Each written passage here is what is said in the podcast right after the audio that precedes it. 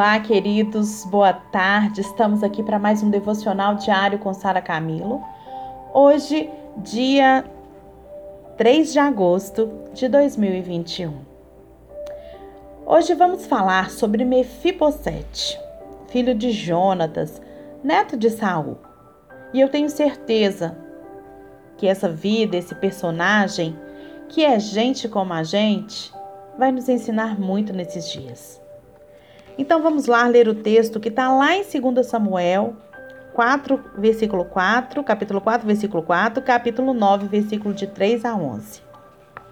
Jonatas, filho de Saul, tinha um filho aleijado dos pés. Ele tinha cinco anos de idade quando chegou a notícia de Jezreel de que Saul e Jonatas haviam morrido. Sua ama o apanhou e fugiu, mas na pressa ela o deixou cair e ele ficou manco. Seu nome era Mefibosete. Perguntou-lhe Davi: Resta ainda alguém da família de Saul a quem eu possa mostrar a lealdade de Deus? Respondeu Ziba: Ainda há um filho de Jonatas aleijado dos pés. Onde está ele? perguntou o rei. Ziba respondeu: Na casa de Maquir, filho de Amiel, em Lodebar. Então o rei Davi, Davi mandou trazê-lo de Lodebar. Quando Mefibosete, filho de Jonatas e neto de Saul, compareceu diante do rei, prostrou-se rosto em terra. Mefibosete? perguntou Davi. Ele respondeu: Sim, sou teu servo. Não, tenho, não tenha medo, disse-lhe Davi, pois é certo que eu tratarei com bondade por causa da minha amizade com Jonatas, seu pai. Vou devolver-lhe todas as terras que pertenciam ao seu avô Saul, e você comerá sempre à minha mesa. Mefibosete prostrou-se e disse: Quem é o teu servo para que te preocupes com Quem é o teu servo para que te preocupes com um cão morto como eu? Então o rei convocou Ziba e disse-lhe: Devolvi ao neto de Saul, seu senhor, tudo que pertencia a ele e à família dele. Você, seus filhos e servos cultivarão a terra para ele. Você trará a colheita para que haja provisões na casa do neto do seu senhor. Mas Mefibosete comerá sempre à minha mesa. Ziba tinha quinze filhos e vinte servos. Então Ziba disse ao rei: O seu servo fará tudo o que o rei, meu senhor, ordenou. Assim, Mefibosete passou a comer à casa de Davi como se fosse um dos seus filhos e foi um privilégio para Mefibosete comer ali na mesa do rei. Deixa eu te dar um aviso. O conteúdo deste capítulo pode provocar fome, tá? Talvez você prefira ler lá na cozinha, ou você prefira ouvir o áudio na cozinha. O primeiro ministério infantil, o primeiro ministério, desculpa, que o pastor Max Lucado assumiu foi na Flórida, lá nos Estados Unidos. Na, em nossa congregação, tínhamos muitas senhoras que adoravam cozinhar. E eu me adaptei muito bem porque era um sujeito solteiro que adorava comer. A igreja era muito conhecida por promover jantares comunitários nas noites de domingo e pelo menos uma vez por trimestre os membros jejuavam. Algumas igrejas, gente, promovem jantares cujo resultado é incerto. A comida está ali, servida, mas você experimenta por sua própria conta e risco. Mas não era isso que acontecia com aquela igreja. Os nossos jantares comunitários eram grandes eventos. Os mercados da região nos pediam que avisássemos com antecedência para que eles pudessem abastecer as prateleiras. As vendas de livros sobre culinária disparavam. Pessoas nunca vistas nos bancos da igreja podiam ser encontradas na fila, prontas para se servir. Para as mulheres, tratava-se de uma competição informal para ver quem fazia comida mais gostosa. Para os homens, era uma comilança descarada. Meu Deus, era muito bom, um autêntico festival de travessas e formas presunto suculento com molho de abacaxi, feijão fresquinho, temperos, tortas de nosso pecan. Opa! Acabei de babar em cima do teclado do computador. Já parou para pensar por que, que existem tantos pregadores gordinhos? Estão ouvindo uma aqui. O sujeito vira pastor só para comer muito bem nessas ocasiões. Sendo solteiro, eu contava com esses jantares comunitários como uma estratégia de sobrevivência.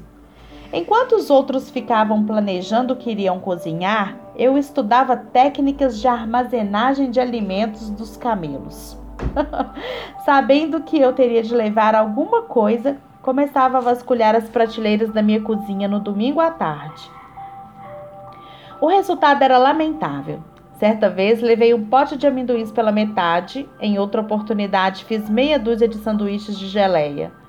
Uma de minhas melhores contribuições foi um pacote fechado de batatas fritas e o mais pobre foi uma lata de sopa de tomate. Não era grande coisa, mas ninguém jamais reclamou. Na verdade, do jeito que aquelas senhoras reagiam, dava a impressão de que eu havia acabado de chegar com o peru para o dia da ação de graças. Elas pegavam o pote de, pegavam um pote de amendoins, colocavam sobre a longa mesa com o restante de comida e me entregava um prato. Vá em frente, Max, não se acanhe, enche o seu prato. E era o que eu fazia. Purê de batatas com molho de carne, rosbife, galinha frita. Eu pegava um pouquinho de cada coisa, menos os amendoins. Eu chegava com um pote pobre e saía dali como rei.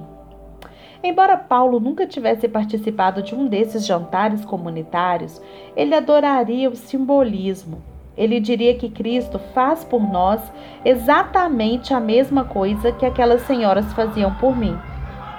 Ele nos recebe com carinho para participarmos de sua mesa em virtude daquilo que a gente oferece.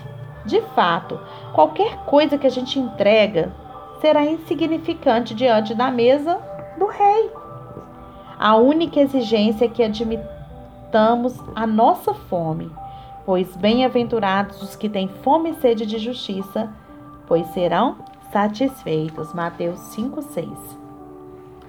Por isso a nossa fome não é um anseio a ser evitado, e sim um desejo dado por Deus, pelos cuidados que só ele pode oferecer.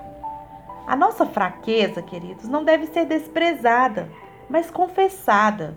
É isso que o apóstolo Paulo tem no coração quando ele escreve lá em Romanos 5, 6, 8. De fato, no devido tempo, quando ainda éramos fracos, Cristo morreu pelos ímpios. Dificilmente haverá alguém que morra por um justo, embora pelo homem bom talvez alguém tenha coragem de morrer. Mas Deus demonstra seu amor por nós. Cristo morreu em nosso favor quando ainda éramos pecadores. Muito lindo esse texto aqui do Max Lucado.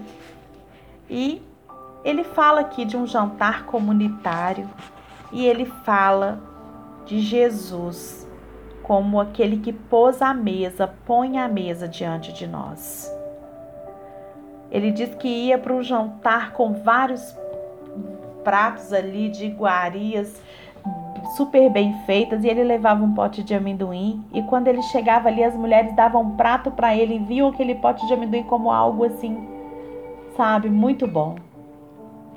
E da mesma maneira é Cristo na nossa vida. Sabe, quanto mais nós nos dispusemos, nós confessamos a Ele e nos dispusemos, né, a, a falar para Ele da fome que nós temos de estar na presença dele ele vai receber o nosso prato ali com muita atenção e com muito gosto.